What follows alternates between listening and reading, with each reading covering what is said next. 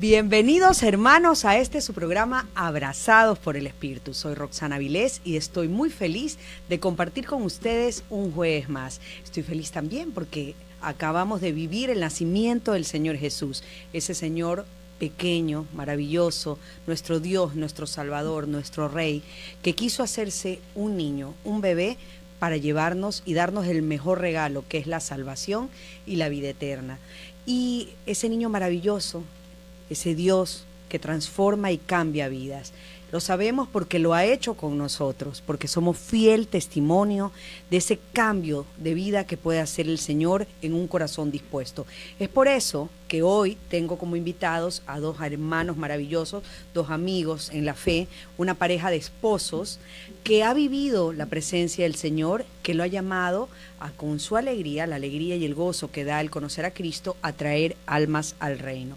Ellos son Manuel y Dianita Martínez de Suárez, una pareja comprometida de esposos católicos que pertenece al grupo de familias misioneras de Cristo. Bendito sea el Señor que nos regala parejas jóvenes eh, que se encargan y que quieren tomar la posta y llevar y extender el reino del Señor en la tierra. Bienvenidos chicos, ¿cómo están? Nerviosa, buenos días. no puede ser si usted es experta, Dianita, ¿qué le pasa? un poquito, un poquito. No, aunque no lo creas, a los meses nerviosa, algo, algo nerviosa, porque siempre a hablar de, de Dios y de todo lo que lleva su, su trabajo aquí, sí es como que no sé, te llena el alma y entonces entras con los nervios y sientes todas las ganas de decir tantas cosas y el tiempo nunca alcanza. Nunca alcanza. Pero es que cuando el corazón está agradecido, pues las palabras quedan cortas. Y uno quiere, como dice la palabra del Señor, no podemos callar aquello que hemos visto y oído. Y, nada, y hablamos. ¿Cómo estás, Manuel? Eh, muy contento, feliz, también un poquito nervioso. no, eso no lo creo. No, soy mucho de, hablar así, pero bueno. Eh, Feliz, feliz de poder estar, compartir este programa contigo eh, y hablar un poquito de lo que ha sido eh, mi antes y después, digamos, de acercarme más al Señor. Amén, qué hermoso. Y como este programa es del Señor, lo primero que vamos a hacer es pues ponerlo a sus pies y pedir su presencia. Nos ponemos en presencia del Señor, en nombre del Padre, del Hijo, del Espíritu Santo. Amén. Señor Jesús, te damos gracias por la oportunidad que nos das de servirte. Queremos pedirte humildemente envíes la presencia de tu Espíritu Santo para que sea Él tocando corazones, para que sea Él derribando barreras, para que sea Él a través del testimonio de Dianita y de Manuel, pues despertando conciencia y atrayendo almas al reino. Te lo pedimos humildemente en tu santo nombre, Señor Jesús. Amén. Amén. En del Padre, el Hijo, el Espíritu Santo. Amén. A ver, chicos, comencemos, porque todo, absolutamente todo, y todos tenemos un antes y un después de ese encuentro personal con Cristo, de ese amor loco que nos cambia la vida. Manuel, cuéntame, tú un, poco de ese antes y después. ¿Tú vienes de un hogar católico? Sí, por supuesto. Este, mi madre más que nada, eh, siempre hablándonos de Dios todos los días eh, que nos mandaba a la escuela, con la bendición, siempre, siempre, siempre, siempre, exactamente, de transmitirnos ese, ese conocimiento de Dios. Eh, lo que sí, a veces íbamos a misa por unas épocas, otras veces no. Eso es lo que, lo que denominamos muchas veces como católico light. Así es. Pero de todas maneras sí tenía ese, ese sí me habían transmitido es, eh, que Dios existe y, lo maravilloso que es. Pero no llevaba, digamos, la, la religión, la fe así, así sobre todo eh, a medida que uno va creciendo, como que se va, va saliendo más al mundo exterior y más se va apartando. Y muchas veces eso de apartarse, aunque uno sabe a veces que está obrando mal, pero como está lejos, dice, no, no pasa nada, qué sé yo. O comienza a justificarse también, ¿verdad? Eh, comienza a decir, bueno, pero si yo no soy malo, si tampoco hago cosas muy malas, o voy de vez en cuando a misa, o sea, comienza a justificarte. Y se terminan haciendo ciertas cosas que luego uno, ya después, ahora que, nos hemos acercado más, ya entendemos. entendemos lo mal que hemos hecho y estamos más conscientes sobre todo de Así es, claro. Yo creo que la palabra clave es esa, estamos más conscientes, ¿no? Porque en el fondo eh, antes era como que, y lo dice la Biblia, como que teníamos tapados los ojos, entonces no podíamos ver que lo que hacíamos no era conforme al corazón de Cristo, lo que el Señor quiere. Pero bueno, bendito sea Dios que Él saca eh, esa venda de nuestros ojos y nos permite amarlo. Estamos viendo unas fotos para las personas pues que están conectadas por Facebook. Nuestros niños. Sí, me tienen que contar esa historia porque, bueno, ustedes están hablando de su antes, pero mucho ha pasado en sus vidas y ahora como pareja, como familia, sirven al Señor. Dianita, cuéntame un poquito ese antes para después irnos al después y poder explicar esa maravilla de fotos. Eh, bueno, mi antes, eh, sí, yo estudié en un colegio católico, yo soy sagradina, me gradué en los Sagrados Corazones. Hubo una época en que mi mamá asistía, asistía con los testigos de Jehová. Este, mi papá nos llevó a misa en el colegio. Bueno, yo participaba mucho en todas las actividades que tuvieran que ver con la música, en todas las misas, yo era la baterista. Y digamos que de esa forma Dios me tocó al principio a través de la música, no me agarró de la manito y me dijo, por aquí vamos a empezar. Te voy a enamorar así. Entonces yo siempre, yo, mi profesor, al que le debo mucho en esa época, me ayudó bastante. Eh, se llama Jorge Cuadrado, que le debo muchísimo. Él comenzó a hablarte de Dios. Él comenzó a apoyarme y siempre me decía cuando tenía problemas en mi casa que Dios estaba conmigo, que Dios me quería, que Dios no me iba a dejar sola. No, el mejor profesor de la vida. Todavía somos amigos y mi esposo lo conoce y para que una persona extraordinaria como católico y como profesor, lo máximo. Bueno, desde ahí el, comienzo, ya la vida adulta, uno comete equivocaciones, tuve mi primer compromiso, no funcionó, tuvimos tres hijos, pero nos separamos. Y yo como mamá soltera eh, seguí relax, no, no iba a misa, la verdad, solo de vez en cuando la de Navidad era la única. Infaltable, todo el mundo a la Navidad, la única esa, Nada más, pero ya después, cuando conocí a Manuel, yo como que ya dije, bueno, aquí ya va a haber, yo mismo me dije el antes y el después y busqué a Dios y le dije, mi amor, empecemos a ir a misa juntos, los cinco. Y me dijo, ok, ya vamos a empezar suave los domingos vamos a misa. Y así empezó todo y en, un, en una de esas misas, en nuestra parroquia, Nuestra Señora de Fátima, el padre Jaime en ese entonces, que era párroco, nos dijo, nos hizo la invitación a toda la asamblea para poder asistir al grupo de, eh, en ese entonces conocido como Matrimonios para Cristo. Entonces decía que no había necesidad de que sean casados, porque nosotros no éramos casados. Eh, entonces yo, mi amor, ve, ahí vamos. o sea, había algo que te atraía, algo que tú querías. Por supuesto. y no solo para ti, sino para los dos. Yo quería, o sea, estaba preocupada por mis hijos. O sea, yo decía, no, o sea, mis padres no tuvieron desafortunadamente eh, esa historia de amor que todo hijo desea con sus padres, que sea perfecta. Desafortunadamente no fue así.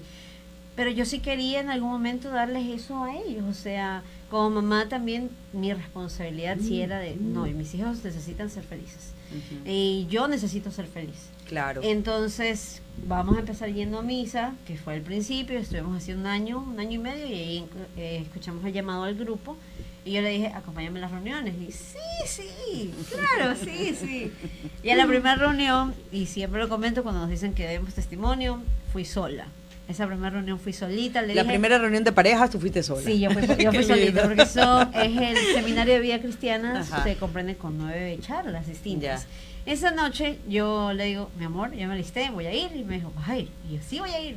Ah, bueno, que te vaya bien, chao. Y yo, me acuerdo que terminó ese día la charla. Eh, el hermanito Daniel sí me preguntó si era soltera. Y yo le dije, no, sí tengo, pero vine sola. Y me puse a llorar. La emoción me, me invadió. Yo, bueno, yo dije, bueno, día uno, check, pero yo voy a seguir. Al día dos ya me alisté y le dije, ¿me vas a acompañar? Y me dijo, bueno, está bien. Ya pues toca, que me queda? y así empezó todo.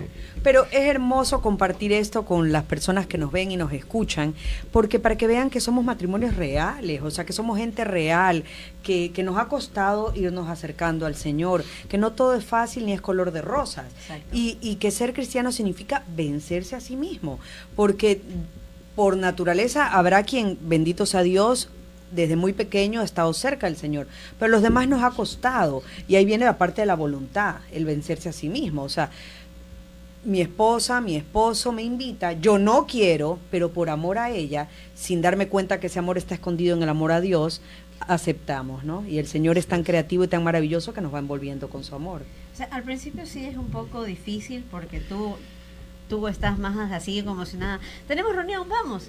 Ah, sí, tenemos reunión.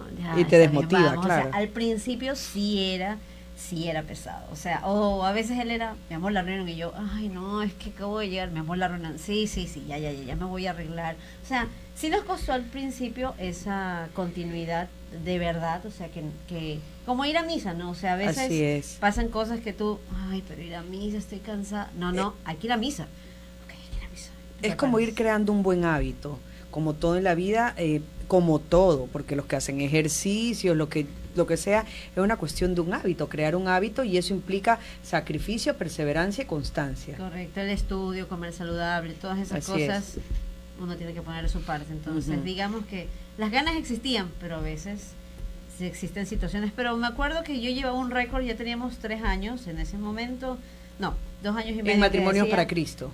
Claro, desde que iniciamos habíamos estado así sin parar. O sea, íbamos a reunión a misa, reunión a misa. O sea, en teoría íbamos dos veces estábamos eh, conectados con Dios. El domingo, que es el día que corresponde, es el día del Señor, que tú vas a misa en familia. Así es. Y el día que nosotros teníamos nuestra reunión doméstica, que era una vez por semana, es una vez por semana, los días martes, y íbamos, asistíamos dos horas, participábamos de todo lo que correspondía estar con los hermanos. Y bueno, bonito al principio compartir, porque no eres el único matrimonio, o sea, uno piensa, somos los únicos con problemas. No hay, hay varios matrimonios con, compartiendo en ese momento que tú conoces, entonces ya ves otras realidades, te das cuenta de muchas cosas y te sirve para querer mejorar. Porque te das cuenta que no eres el único que tiene problemas, ¿no? Que todos tienen problemas y eso es importantísimo. También ves que hay otros que están peor, entonces... y agradeces lo que tienes. Así es, eso te anima y te das cuenta. O sea, vivir la vida cristiana de por sí en solitario es imposible. Y, vivir el matrimonio sin Cristo es también imposible. Entonces uno necesita el apoyo de la comunidad y ahora entendemos por qué el Señor formaba comunidades, porque sabía que para nosotros solos era, era muy difícil. Entonces, estos, estas comunidades que se convierten en familia, eh, familia espiritual, en la que tú sabes que te aceptan y te quieren como eres, porque te conocen. Exacto, encontrar personas que me quieran a mí con lo complicada que soy yo. Bueno, sí era difícil, bueno, tú, me conoces un poco más, ¿no? Pero en ser era complicado y, y, él para él más complicado todavía. Y Manuel conseguía personas que le decían, ánimo, tú puedes, vas a aguantar esta mujer, vas Literalmente, eso es 100% cierto, o sea, es verdad. Eh, es que sí es un poco difícil vivir la vida que llevas en el mundo y, y, y, unir este, este otro lado que tú tienes porque ya forma parte de ti, de tu familia, porque te involucra a ti. Entonces hay veces en que como que, ah, reunámonos que sí, que el cine, no, es que tenemos reunión. No podemos porque tenemos reunión. Entonces las prioridades van cambiando poco a poco. Eh, y no todas las personas te entienden. No lo entienden, claro. Entonces es muy difícil encontrar personas que entiendan el proceso que nosotros estamos como matrimonio tratando de darle importancia a Dios este, de una manera distinta como matrimonio, no es que tenemos las reuniones, etcétera, etcétera. Entonces sí era al, al principio y todavía sigue siendo un pequeño problema. Y de eso vamos a seguir conversando, pero tenemos que irnos a un corte. Vámonos a un corte en este momento, somos abrazados por el Espíritu. Seguimos en redes, estamos conectados, mandamos saluditos a todos y pues les decimos que gracias por escucharnos y que la mejor manera de compartir la bendición de Dios y llevarla a sus hogares es compartiendo este programa en los muros de Facebook, en sus muros de Facebook. Manuel, yo quiero que me cuentes algo. Como, como esposo joven de un matrimonio que recién empezaba, yo me imagino que tú tienes que haber comenzado el matrimonio pues con mucha incertidumbre también amabas a tu esposa, pero ella tenía un convito, que eran sus tres hijos. Entonces tiene que haber sido difícil en principio. Cuéntame cómo te ayudó el unirte a esta comunidad cristiana a, resolver o, o, no sé, a sobrellevar todos los problemas que implica un matrimonio que recién empieza, porque absolutamente todos los matrimonios que recién empiezan tienen problemas, hasta que se adaptan a la pareja. Y tú no solo tenías que adaptarte a la pareja, sino también a los hijos de la mujer a la que amabas. sigo adaptando. es un largo proceso. cuéntame, cuéntame. A ver, este... Eh, cuando nos conocimos, típico, estábamos, como ya sabemos, no, no cerca de Dios. Creíamos en Dios, sabíamos de Dios, sabíamos que, habían cosas buenas y cosas malas. Pero, como te decía antes, eh, como estamos alejados, eh, lo, lo dejamos pasar, como que nos hacemos los locos, por decirlo de alguna manera. Eh, ah, vamos cerca. Eh, se me fue la idea. Lo dejas pasar, los problemas, estabas alejado Este, de mi idea siempre, por mis papis, aunque me han amado mucho, eh, ellos siempre han tenido problemas porque no se han llevado bien. Ya. Entonces siempre se pasaban peleando. o sea, tu idea era no repetir la historia, me Exactamente. imagino. Entonces mi idea era el día que me case va a ser para siempre y nunca va a terminar. ya. Entonces ese para siempre siempre me generaba la duda y qué pasa si me caso y luego... No es para siempre. Exactamente, entonces yo tenía ese miedo. Eh, eso, eso fue una de las cosas que me ayudó el grupo. eh, tomar ese, digamos, ese valor, eh, esa fuerza y que agarrado de Dios eh, ya de- depende de nosotros y, de, y de- de estar agarrados de Él y mientras tengamos la fe va a durar. Ajá. En el momento que nos soltemos de Él, entonces... Exacto. Entender pues que el Señor cuando uno se casa y lo invita a su matrimonio, y ya no somos dos sino tres, Él nos ayuda y el mejor regalo que nos da es la gracia, la gracia para sostenernos en los momentos difíciles y como tú dijiste, algo que me gustó mucho, agarrados pues de, de su mano y agarrados de la fe también, ¿no? Y la fe es la, Exactamente, sí. la confianza y la certeza Porque de es que... eso, es fe, más que nada. Porque uno eh, sin Dios, uno dice, uno dice, no, un día, ahorita me puede querer mucho, me dice que me ama, mañana, qué sé yo, pasa algo y ya. Esto se termina y chao. Exactamente, entonces ese era mi, mi miedo. Entonces, en eso tú sentiste pues que Matrimonios para Cristo, eh, esa comunidad cristiana católica que ustedes comenzaron a buscar, comenzó a aportar en su vida y en su matrimonio, ¿verdad? Exactamente. Bueno, tres años que ustedes me cuentan que recibían, obviamente, recibían, escuchaban, se iban nutriendo, pero el Señor siempre quiere más de nosotros, siempre lo quiere todo. Y llega el momento en que el Señor dice, bueno, ya has recibido bastante, ahora comienza a dar. Y Así eso ha sido poco a poco, se ha ido dando, porque yo conozco un poco su historia y he visto cómo se ha ido dando. Cuéntenme ahora esta segunda parte, pero me la cuentan ahora que regresamos del corte. Está bien.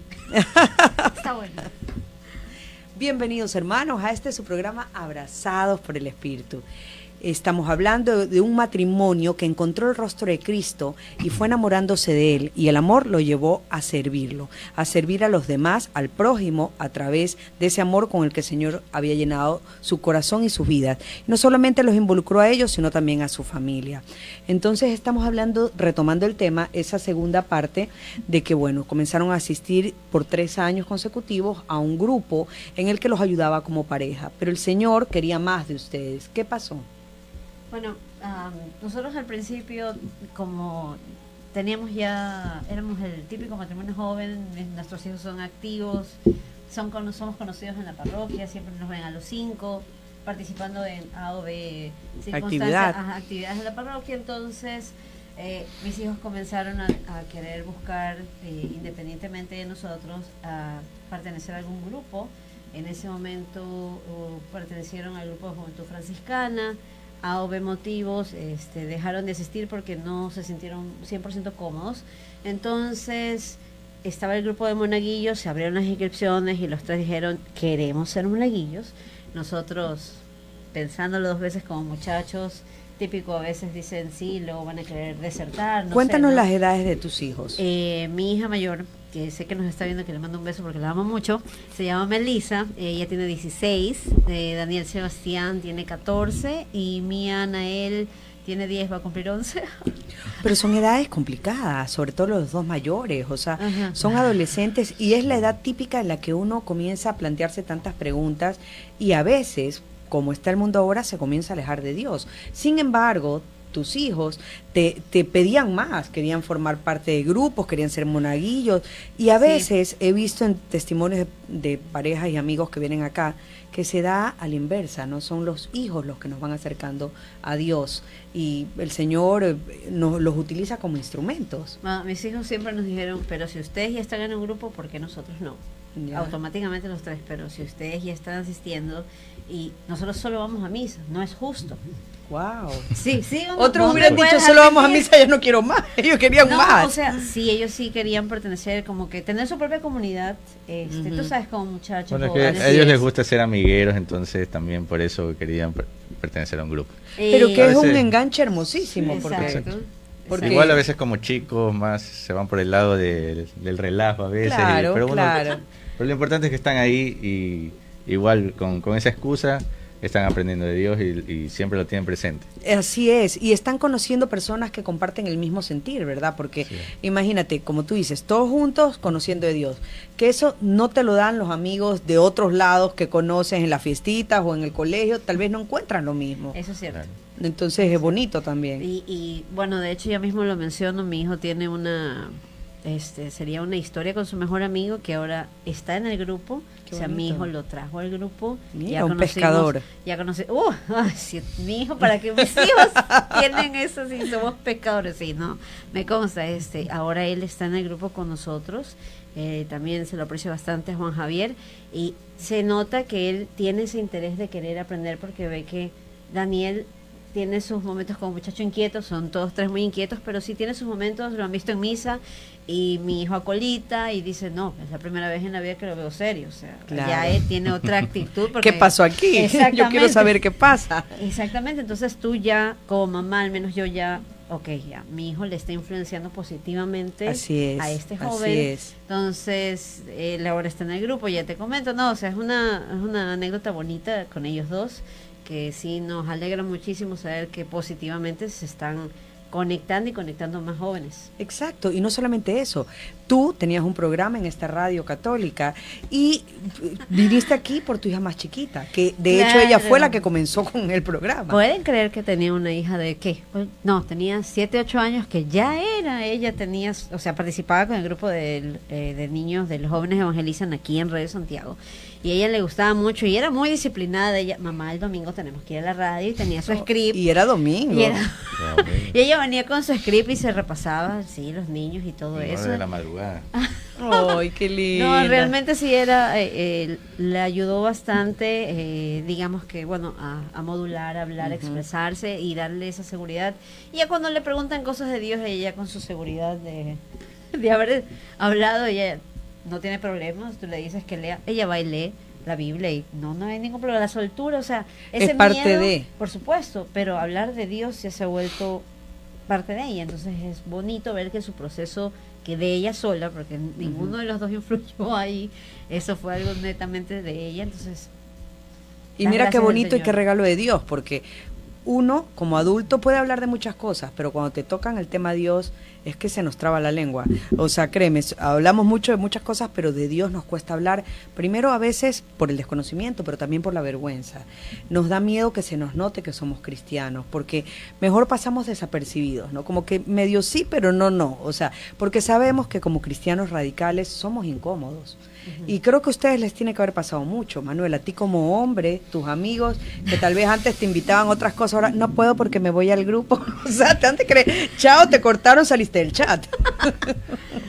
Bueno, sí. eh, por ejemplo, en el grupo, como dicen en los grupos de WhatsApp, a veces entre varones se mandan cosas no No apropiadas. apropiadas, así es. Entonces, a veces yo, por ejemplo, no. De hecho, siempre. nunca me ha gustado ese tipo de cosas. Ajá. No es que me diga que era santito, pero ahora con más razón. Entonces veo ese tipo de cosas y es como que ni las abro, las borro. Entonces a veces como que no contesto mucho, no participo mucho y este como que no, este man no responde. Y así, a veces eh, es difícil, o sea, uno se aleja un poco de los amigos. Eh, sé que son buenas personas, que no son malas personas, por algo los considero mis amigos. eh. Y bueno, quizás me toca evangelizarlos, pero es una labor difícil. Yo, yo sí le he dicho, mi amor, pero hay que, y los voy a mencionar, Andrés y Ronnie. Oye, por favor, Dios Son, mío. son sus mejores amigos. Les mandamos que- saludos a Andrés y Ronnie. Sí, hay que, hay que evangelizar a Andrés y Ronnie, así que escuchan, Bueno, el, el uno dice que es agnóstico y el otro, bueno, este, se cambió de religión. Oh. pero entonces- pero hay que hay que guiarlos digamos que es es una forma, al principio cuando tú conoces a una persona y comienzas a hablar, que es lo que me ha pasado últimamente en estos meses que entré a, estudiar, me he topado con personas que comienzan a contar, no es que yo esto, yo, es que yo soy católica. Y, enseguida como que... Así es. Y eso que yo, es que yo no considero correcta ciertas ahí como que yo también, pero... Ajá, pero, como hablamos, pero yo lo vivo diferente. Sí, y ahí viene la parte de la prueba, ¿no? Porque eh, es fácil ser un buen católico cristiano dentro de tu grupo, dentro de tu movimiento, en la iglesia y todos cachete con cachete alabando al Señor. Así es. Ahí todos estamos bonitos. Exacto, pero lo difícil es afuera. Cuando llegas al mundo y viene la prueba y te dice, estamos hablando del aborto y todo el mundo yo soy pro aborto, pro aborto y te toca exacto y, te toca pararte firme porque tal vez antes nos quedamos callados para como que nadie diga nada ni no caer mal ni el que dirán lo que sea. Pero ahora tienes algo en tu conciencia que se llama Espíritu Santo y que te estás dice, habla, habla, no te puedes quedar callado, aunque sepas que te papá y te sacaron del grupo pero es que, toca. Es que es difícil. Por ejemplo, tengo una compañera, no voy a decir el nombre, que. Por favor, no, no, eso no, ella no. No, no, ella, ella, ella sí me dijo como, nos comentó de que ella tenía problemas de quistes y yo le dije, pero tiene 19 años, que es de familia. Me dijo, no, lo que pasa es que yo empecé a cuidarme a los 16 años, o pastillas y inyecciones, y yo enseguida, ¿perdón qué? O sea, fue un, ¿qué hay? ¿A qué edad? O sea, a los 16. Y tu mamá, mi mamá me llevó al ginecólogo. Yo, y, mi, y mis compañeras eran, es que es lo más responsable de hacer. Y yo, no, eso no es lo más responsable para hacer. Y yo, tú sabes cómo soy de, eufórica. Entonces, ya me imagino, ya te veo. saben eh, cómo son eufórica. Yo, pero es, es una atrocidad lo que me estás diciendo. Yo tengo una hija ahora de 16 años. O sea, me parecería horrible decirle, mi amor, tienes que ir al ginecólogo porque tienes que cuidar, o sea, ¿dónde está? Eh, o sea, no. Se le da un mensaje erróneo. Correcto. Ah, dentro de la religión que sea, o si crean o no crean en Dios, es el hecho de, no, tú tienes que preservarte, o sea, debes de, evitar esas cosas que no corresponden a tu edad para todo ese momento. Así es. Es simple. Y respetarte y eh, enseñar a los demás que te respeten también, ¿no? Entonces, imagínate saber que una mamá piensa así y que ella ahora, si algún día es mamá, porque todavía no puede, no es mamá, va a educar a su hijo así. O sea, ya, yo ya lo veo como y, y, yo con los míos, que los estamos educando de una manera distinta, entonces se van a chocar en algún momento con muchas cosas, o sea, con un mundo que no es lo que viven dentro de la iglesia. Y en eso pues tenemos que ser súper conscientes, pero también súper claros, ¿no? Y, y, ahí viene la parte que ustedes me decían, que, que, que, los chicos pertenecen a grupos, entonces ahí se van fortaleciendo y, y se van eh, enraizando en su fe para que cuando llegue el momento no tambaleen para eso necesitan estar firmes ustedes y firmes ellos. Entonces, pero no se queda esta historia así, porque comienzan sus hijos a buscar grupos, a, cuáles servir en la iglesia, a cuáles ir conociendo más, pero el Señor quería aún más de ustedes. Tú tienes una experiencia personal en un retiro que fuiste, me la vas a contar, pero ahí no te quedaste, comenzaste a traer a toda tu familia. Cuéntanos eso, cuéntanos eso. No, porque, bueno, ya, eh, eh, todos los que me conocen saben que, que yo soy muy yo me meto, me involucro mucho. Me acuerdo que mi psicóloga en el colegio me decía, tú eres muy, muy apasionada. tú eres apasionada, pero en todo lo que haces. Entonces a veces le digo, mi amor, acuérdate que yo soy apasionada. le digo, Y Manuel contesta, es intensa. y a la décima potencia. Entonces, no lo dije yo. entonces yo estaba pasando por un momento complicado con mi familia. Mis, nuestros servidores del grupo de eh, Matrimonios para Cristo en ese entonces me, mi servidora me dijo, Diana, yo te recomiendo que hagas este retiro, es solo de mujeres, te va a servir. Y yo dije, sí, ¿sabes qué? No es mala idea, ¿por qué no? Es un fin de semana lejos de, todo. Ok, me voy. Entonces accedí al retiro del Ministerio de Maús con mis hermanas hermanosas. Y nos vas a contar cómo te fue en el retiro, porque tenemos que irnos a otro corte. ¡Nos corte! Ahora sí, ahora, sí, seguimos. Continuando. Fuiste pues al retiro de tus hermanos de Maús, eh, un grupo católico maravilloso, con unos retiros muy lindos de conversión. ¿Qué pasó ahí? Bueno, eh, en el retiro eh, recibí todas las, las, charlas, la información. Me reencontré con una vieja amiga del colegio que en esa época éramos terribles. este Y me sorprendió mucho.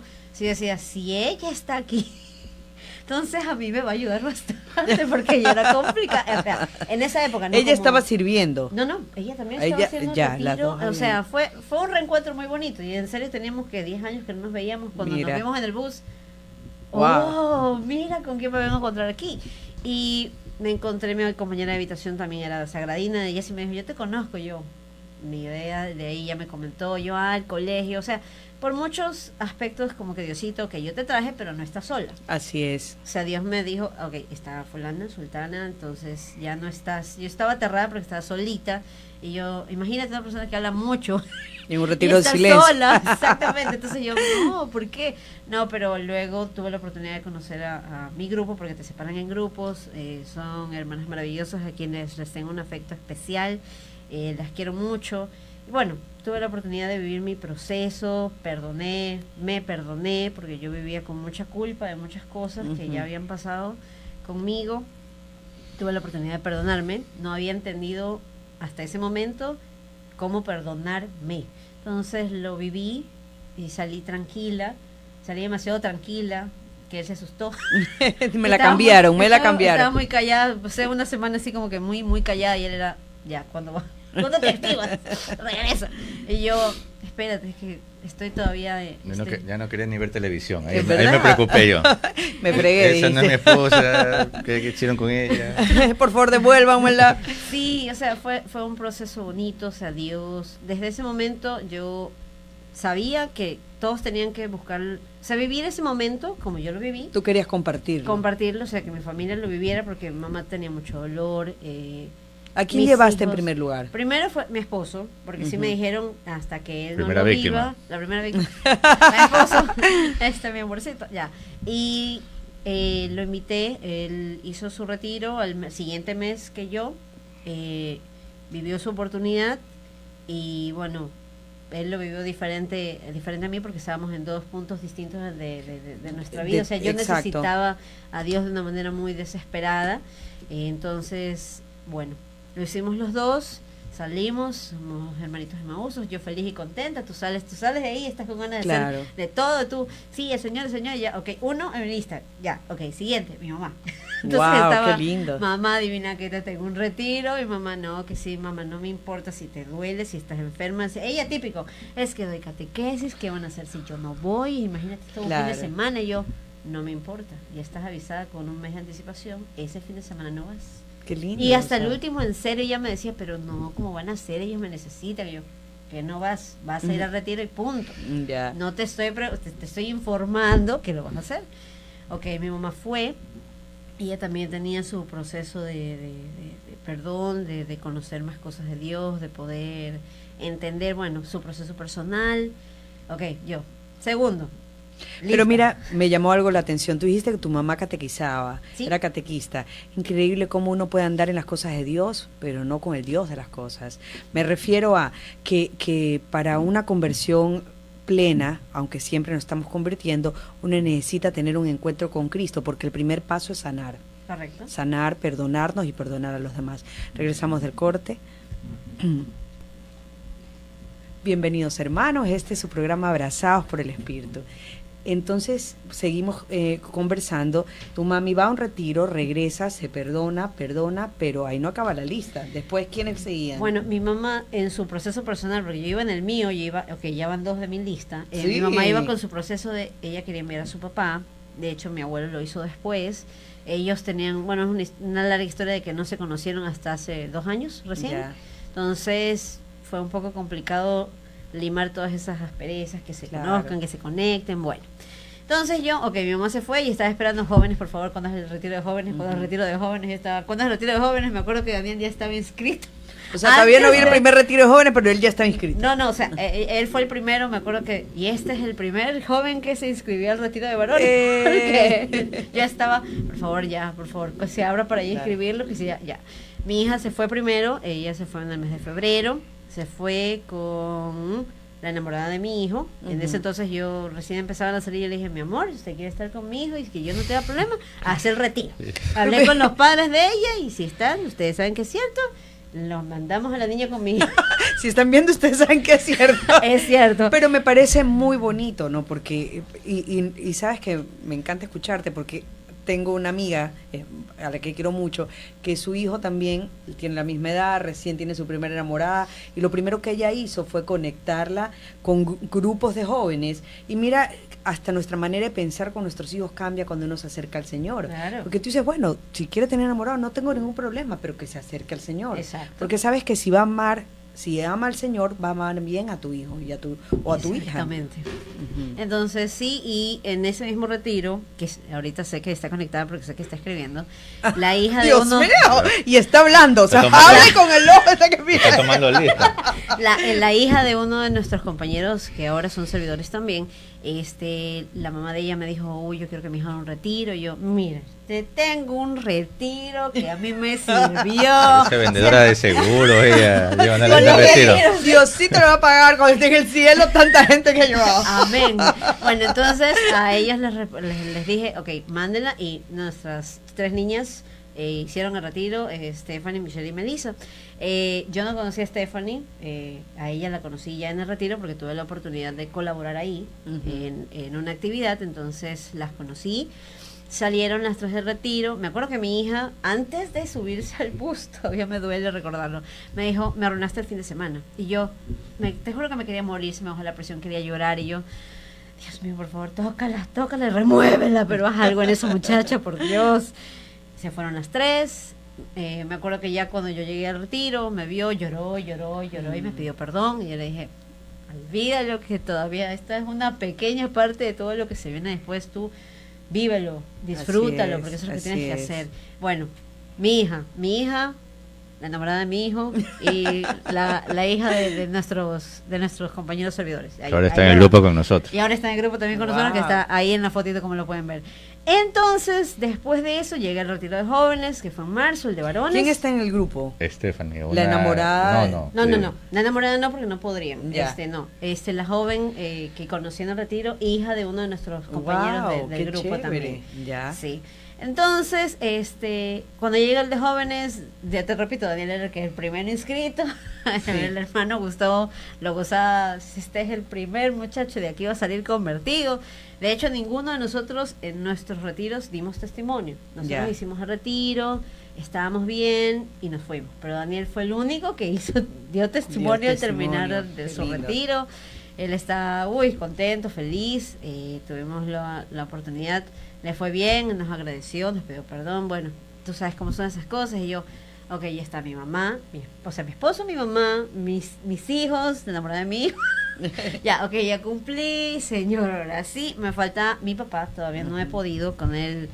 Intenté todo este año, pero no, no. Espero tener la oportunidad este año que viene ya poder regalarle eso, que tenga ese fin de semana de ese encuentro con Dios como lo tuve yo. Ya para mí fue muy especial, ya no creo que les quede dudas. Yo realmente lo viví mucho, me gustó muchísimo y fue el pie para todo lo que estamos haciendo ahora con los jóvenes. O sea, las servidoras jóvenes, ellas saben que las quiero, Andrejita. Eso las quiero que me cuentes, porque, para que las personas eh, nos entiendan. Bueno, regresas del retiro, tienes tu conversión, comienzas a llevar a las personas que amas al retiro, y pero el Señor quería más de ustedes y los lleva a servir de una manera distinta. Y sé que ahora ustedes sirven, eh, es más, el Señor tenía para ustedes eh, que formen jóvenes, que creen un, un grupo juvenil, el cual es muy difícil, porque ese target de jóvenes es muy difícil, pues captarlo y tenerlo a los pies del Señor. Para eso se necesita alegría, creatividad y se es una manera distinta de evangelizar a los adultos. Porque a nosotros, y creo que lo hemos vivido los tres, cuando comenzamos a ir a grupos de adultos, pues es otro tipo. Eh, Uno comienza a aprender, comienzan Claro. a enseñarte cosas de Dios, pero con los jóvenes es mucho más dinámico, es otra, otro tipo de sí. actividades. Y de repente, ¿qué pasó? Viene el sacerdote y les pide que ayuden. ¿Cómo fue eso? A ver. A ver. Eh, estuvimos, como ya comentamos antes, alrededor de tres años como oyentes en el grupo. Hici- terminamos nuestro seminario, y ahí nos dijeron, ahora sí, van a ser parte del grupo, que no sabíamos, en ese rato nos enteramos, y bueno. O sea, como que, bueno, ya compré el producto, ahora disfrútelo. Claro, claro que sí. Haga uso de él. Ya, entonces asistíamos a las reuniones, para esto siempre ya te están tanteando que sí, que se posiblemente se abre un nuevo grupo por acá y se van a necesitar servidores. Claro. Y quizás sean ustedes y tipo uno en ese entonces, no, no, nosotros no. Estamos ocupados, así que no, podemos, no podemos. Nosotros no sabemos todavía, no hemos aprendido suficiente. No estamos listos. Claro. En una de esas, eh, ya como típico, cada cierto tiempo una tanteadita por ahí. que sí, que no, que van a ser servidores. Y en una de esas, eh, ella dijo, ok, somos servidores, pero si es de jóvenes. Cuando sea un grupo de jóvenes, yo, soy, servidora. Y en otra ocasión, en otra ocasión también que me dijeron a mí, yo dije, y bueno, y si a usted le dicen para ser servidor, ¿qué dirían? Bueno, ahorita no, pero quizás ahorita no tengo tiempo, pero después. O sea, quizás después puede ser. Entonces, como que ya me tenían ahí apuntadito, por como decir, en base a esas declaraciones, no dijo que sí, pero tampoco dijo que no. Más o menos. más o menos, sí. Bueno, entonces, eh, ahora es el último seminario de vida cristiana que se hace, que es, como digo, el que da inicio para uno entrar en el grupo. Ahí, este, esta vez ya no solo convocaron parejas, sino que también convocaron chicos, y este, personas, señoras. O sea, personas en general. Ya, entonces sí hubo la asistencia de varios jóvenes. Entonces se decidió por abrir el grupo de jóvenes en nuestra parroquia, que no había. Es decir, esa asistencia de chicos creó la necesidad de formar un grupo juvenil. Exactamente. Y Así terminó el, el, el, taller, entonces el seminario. Ok, aprovechémonos de una vez que tengan continuidad, pues no, no, claro. que, no que cese. Entonces, durante el seminario, como al tercer día del seminario, que ya vieron que habían asistencia de chicos, ahí fue que ese día yo no estuve porque me desocupé tarde. entonces, ella ya le habían dicho, entonces luego llego yo tarde, me dicen, ¿quieren hablar contigo? Mi amor, tienes que venir. Adivina a quiénes nombraron los líderes del grupo. Adivina, no, es que es que el hermanito necesita hablar contigo, mi amor, ven, ven. ven. Eh, bueno, ya, ya nos las olíamos de qué, de qué se trataba. Y bueno, sí nos pareció chévere ser de jóvenes porque, como decíamos, más alegre nosotros nos consideramos jóvenes aún. Claro. Entonces, en el grupo de adultos sí es como que todo muy parco. Claro. Entonces nosotros decíamos como que no, ahí nos vamos a aburrir, qué sé yo. Y cada uno reconoce sus talentos y sus carismas y eso es lo que uno utiliza y lo pone al servicio del Señor. Exactamente. Entonces, eso, eso no, sí nos gustó manejar a jóvenes, tiene sus complicaciones porque que son muy inquietos, qué sé yo. ¿Qué hacen ustedes para captar su atención y para mantener su atención?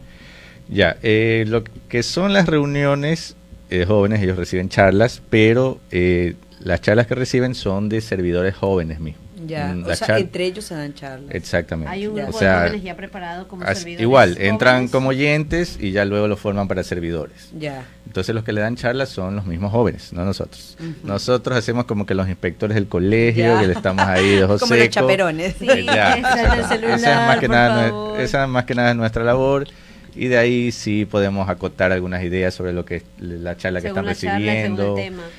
Y en cuanto a apoyo espiritual, el saber que cuentan, tienen un poco como esa imagen de paternidad espiritual, es decir, ser un chico con problemas, que necesita verlos ustedes como papá, mamá y de pronto hablar y abrirse y Exactamente, esa es una de nuestras funciones, somos como que sus padres espirituales. Qué hermoso, me parece lindo. Tenemos que regresar del corte y me vas a seguir contando de eso. Vamos a un corte. bueno, vamos al corte. igual me vas a seguir contando de eso. Regresamos en un momento. Perfecto, seguimos conectados en las redes y me vas a contar, bueno, entonces en, en cuanto a esa paternidad espiritual, que es súper, súper, súper eh, complicado, porque ya te das cuenta que no estás tratando solo con una persona, sino con un alma, y que el Señor te ha puesto esa ovejita, y por esa ovejita te, pondrá, te, te, pedirá cuentas también, ¿no? Entonces, ¿qué, ¿qué, qué hacen ustedes cuando los chicos se les acercan? Porque es una etapa en sus vidas, los adolescentes, cuando muchas veces más solo se sienten. Y lo que sientes no lo puedes comunicar con tus papás por vergüenza, por lo que sea, o porque simplemente no hay comunicación en tu hogar. Pero estás yendo a un grupo y ves una pareja que te, que te atrae, que te gusta como son, que los quieres, y te acercas y los buscas. De ahí, ¿qué hacen ustedes cuando esto sucede? Bueno, como estamos un poco nuevos en el grupo, todavía estamos en ese proceso ¿no? de, de aprender lo que es servir. Y por ahí si tuvimos algún caso difícil, digamos así. Eh, Ni bien de entrada, los dos Los chicos, por ejemplo, eh, tienen, como dije, tienen sus servidores jóvenes mismos. Son a quienes ellos pueden acudir en una primera instancia. Sí. Si ya es un tema, como decir, más complejo, entonces ahí nos eh, tienen este de llamarnos a nosotros eh, directamente o por medio de sus servidores jóvenes, ya nos llamarían, sabes que esto está complicado, ayúdenos ustedes. Eh, ahí lo que podemos hacer es conversar con los chicos, eh, visitamos su hogar, tratamos de hablar con sus padres y de esa manera hacemos oración en la casa de ellos, conversamos un poco para como hacer una mediación entre las ideas del uno y las ideas del otro, que a veces uno dice, no, es que tú eres el problema y la otra parte dice, el problema soy yo. Entonces tratamos de mediar, tratamos de hacerles ver que a veces necesitan comunicarse más, que necesitan orar más en familia. Ese es el, tipo de ayuda. Y si a su vez, como digo, es un... son, eh, ¿cómo se llaman? Jerarquías, peldaños si nosotros ya no podemos con ellos, claro. también tenemos nuestros eh, líderes, como decir, los que están cerca de nosotros, que son los servidores de parroquia, y luego también hay asistencias ya de psicólogos, también tiene la comunidad. profesionales. Exactamente, de la comunidad que también los podrían ayudar. Pero me parece muy bonito, porque si, te das cuenta, si se dan cuenta que, que realmente es completo, ¿no? Porque ellos no es que solamente van a recibir charlas o hacer actividades, sino que se preocupan de manera integral. Claro, eso, eso es lo importante, que ellos sepan que, que son personas con quienes pueden contar. Exacto. ante cualquier problema, que no vayan, como decir, al amiguito por ahí, que en vez de darles un buen, consejo, los hunde más. Exactamente. eso. Entonces en la comunidad acá los chicos eh, aprenden de Dios, hacen oración, alabanza, también tienen sus momentos de sano esparcimiento. claro, importantísimo para los jóvenes. Y eso se trata de que sea las reuniones que si bien tienen sus momentos serios, de donde oramos, aprendemos de, del tema que toca en el día, también saben que tienen ese grupo de amigos o hermanos serían más bien así es con los que pueden departir y pasar un, momento chévere o sea que no no nuestras reuniones con ellos no son aburridas son ni rígidas ni nada. Ninguno ninguno pero así mismo con, con su respeto no con respeto con reglas con cómo son las cosas de Dios de manera ordenada. Ellos ya saben que tienen ahí su pirámide ahí que, y que tienen que respetar. exacto. que de paso les va enseñando a ellos también pues el respeto la educación que que en los jóvenes falta muchísimo, porque lamentablemente el mundo nos enseña a los jóvenes que todos se lo merecen, que no hay respeto hacia los demás, que ellos pueden hacer lo que quieren, lo que les da la gana, y no es así, ¿verdad? Eso nos va formando a nivel personal. Pero de hecho nos hemos dado cuenta de que los jóvenes, bueno, es complicado hablar. Cuando tú le dices, por favor, este, hagamos una dinámica o algo, enseguida Regresamos. Estamos aquí otra vez.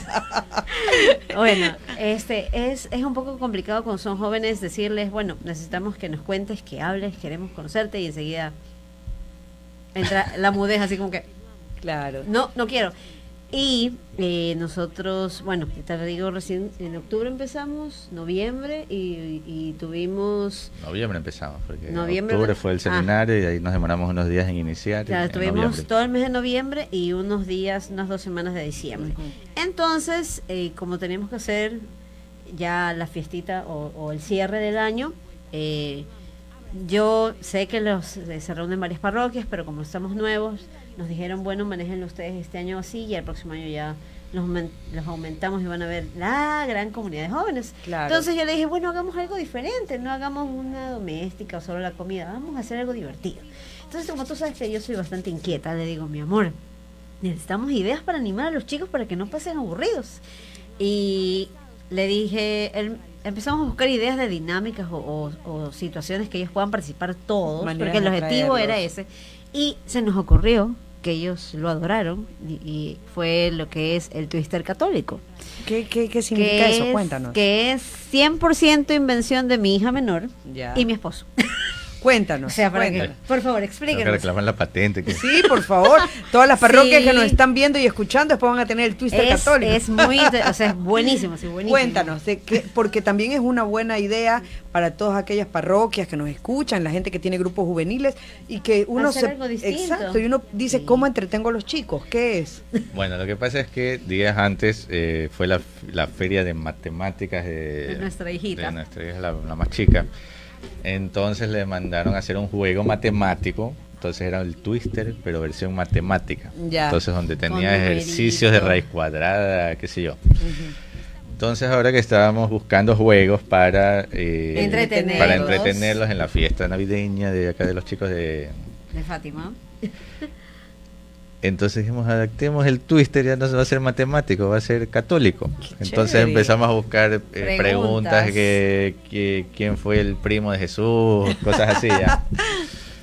Y fue, fue realmente muy gracioso porque ya habíamos hecho una actividad y todos estaban, los dividimos en dos grupos, traté de mantener los amiguitos, ok, hoy día los amiguitos se van a separar y van a convivir Claro, con los otros, o sea, yo los dividí así, entonces voy sacando la, la, el, la- el mate ya en Ajá. el piso, pongo, ven las bolitas, obviamente ya saben que es un twister y como Claro. que, ah, es un twister, sí, pero este no es un twister normal, es un twister católico. Se quedaron como que, ajá, entonces un representante, entonces uno de cada grupo sacó un representante, cada uno, mano derecha, este, color verde, ok, ¿qué número tienes para escoger? Ok, tal número y ahí salía él con la pregunta. Pregunta para el grupo. Este, ¿dónde murió Jesús? Entonces, o cuál fue el primer milagro de Jesús y este, ¿cómo se llamaban los papás de, de la Virgen María? Entonces, ya eran como que, ¡eh! No, tienen si- 15 segundos para responder. Y entonces empezaban con el, no, que sí, que y el otro, y, y ya, o sea, Es una manera que se divirtieron mucho ese día y, Y es una manera que aprendieron mucho. exactamente. Exacto, porque Exactamente. Exactamente. uno contestaba, pero los demás escuchaban. Es- Entonces ese es un ejemplo, por ejemplo, de, de lo que se hace para que ellos aprendan sin que sea aburrido. Y, y sabes que ps, creo, ahora que los escucho a ustedes, que el tratar con otros jóvenes también los hace, eh, el Señor permite en ustedes ir eh, fomentando la paciencia, ¿no? Y acrecentando su paciencia, su tolerancia, y eso lo llevan a su hogar también, porque es difícil, tener hijos adolescentes es difícil, pero tú piensas que es difícil cuando tienes dos o tres en tu casa, pero cuando tienes 20 en la parroquia, el Señor va formándote ahora también tenemos así. 14 hermosos hijos a los cuales queremos muchísimo. Claro, se- claro. se multiplicó, este, pero eh, por suerte nos, yo me he preocupado, o sea, los dos hemos como que, bueno, ¿y qué opinan? Yo siempre al final de la reunión, ¿y cómo, qué les pareció? No, Claro. no, excelente, ustedes te hacen una buena dupla, se- o sea, es divertido, no es aburrido, se entretienen, que es lo que, lo que queremos, o sea, Así que es. no lo vean asistir al grupo como cuando vas a misa. Ay, Y que les ir gusta porque los están llenando de corazones. Sí. y nosotros los mandamos esos mismos corazones a ustedes y se los mandamos al Señor Jesús porque todo es para su mayor Amén. gloria. Amén, amén. Y no, si les mandamos un, ya los veo activísimos desde el principio, los cuales los queremos mucho. A Melissa, a Grace, a Andy, mi mamá también está conectada, está Stephanie, está Juan Javier, bueno, todos, algunos de ellos, eh, asumo los que tienen teléfono, han estado conectados, pero en realidad sí se siente el grupo muy bonito. Qué bonito, Este, nos, qué bonito. Nos, nos, nos agradan mucho los chicos, nos entienden, este, hemos hecho un buen clic, por suerte, gracias a Dios, damos gracias. Ya sabemos que no va a ser facilísimo, pero hemos acogido de la mejor manera todo este trabajo que hacemos. Y todos van creciendo, ¿no? Ellos y ustedes, porque el. Señor siempre quiere más. Y para terminar, porque ya nos faltan pocos minutos y siguen las lluvias de corazones, bendito sea el Señor, Amén. eh, me gustaría que ustedes, cada uno, se despida, pero dando un, un mensaje positivo para los que nos escuchan y nos ven, de cómo cuando Dios obra en la vida nos lleva a servir. Hay que tener miedo de seguir al Señor porque ustedes vivían una vida feliz, recién casados, su pareja, lindo. Era muy fácil excluir a Dios, pero sin embargo ustedes le han invitado al Señor a su hogar y Él los ha tomado de la mano y los ha llevado a servir. Cuéntenme qué, qué, qué no, qué mensaje les pueden dar tal vez a esas parejas jóvenes que empiezan este caminar y que les cuesta eh, invitar al Señor a su hogar. Manuel. Bueno, sobre mi testimonio, eso, que a lo mejor no tienes problemas graves, no se está cayendo tu vida en pedazos, tú al menos aparentemente, pero eh, cuando estás con Dios tienes esa, tienes esa fe de que no hay problema al que no vayas a poder eh, superar. Eh, que muchas veces como humanos, y es entendible, tenemos miedo de ciertas cosas y qué, va, y qué pasa si esto y y aquello, pero siempre agarrados de Dios, de su mano, eh, no, no hay obstáculo que no podamos superar. Diana. Bueno, yo recomendarles que siempre busquen a Dios en su parroquia, eh, si su familia o sus padres ya están en un grupo, ok, buscarles, si eso es lo que ustedes quieren, traten de relacionarse con otros jóvenes que piensen de esa misma manera, eh, que tengan a Dios en su corazón para que ustedes se puedan alimentar positivamente y aprendan un poco más.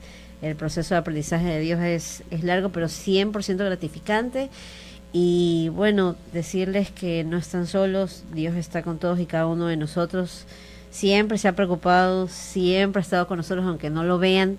No hay necesidad de verlo, sino de sentirlo, de darle la oportunidad que los toque, que toque su corazón y que perseveren. Siempre la perseverancia con el Señor es lo más importante porque así agarraditos estamos desde principio a fin y Él nunca nos suelta. Amén, así es. Es hermoso ver lo que el Señor ha hecho en sus vidas y lo que con seguridad seguirá haciendo.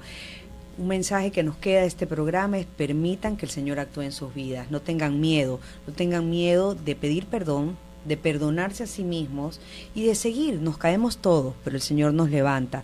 Nos levanta para que a su vez podamos consolar a los demás. Somos consolados para consolar a los demás y llevar alegría y gozo. Así que déjense envolver por la fuerza del Espíritu Santo. Dejen que el Señor toque sus corazones. Navidad es cada día cuando aceptas al Señor en tu corazón. Y la diferencia es que cuando uno visita un niño recién nacido, uno le lleva regalos. Pero cuando el niño nos visita a nosotros, Él nos trae los regalos. Y los regalos es una vida plena, una vida alegre, una vida en abundancia. Eso es lo que ha vivido este matrimonio y lo que sigue viviendo. Y a eso queremos invitarlos a ustedes. Ábrale las puertas al Señor, ese va a ser el mejor regalo. Bendito sea Dios por todo lo que hace en nuestra vida. Esto es Abrazados por el Espíritu. Y si Dios así lo quiere, nos vemos el próximo jueves. Bendiciones. Chao. Adiós.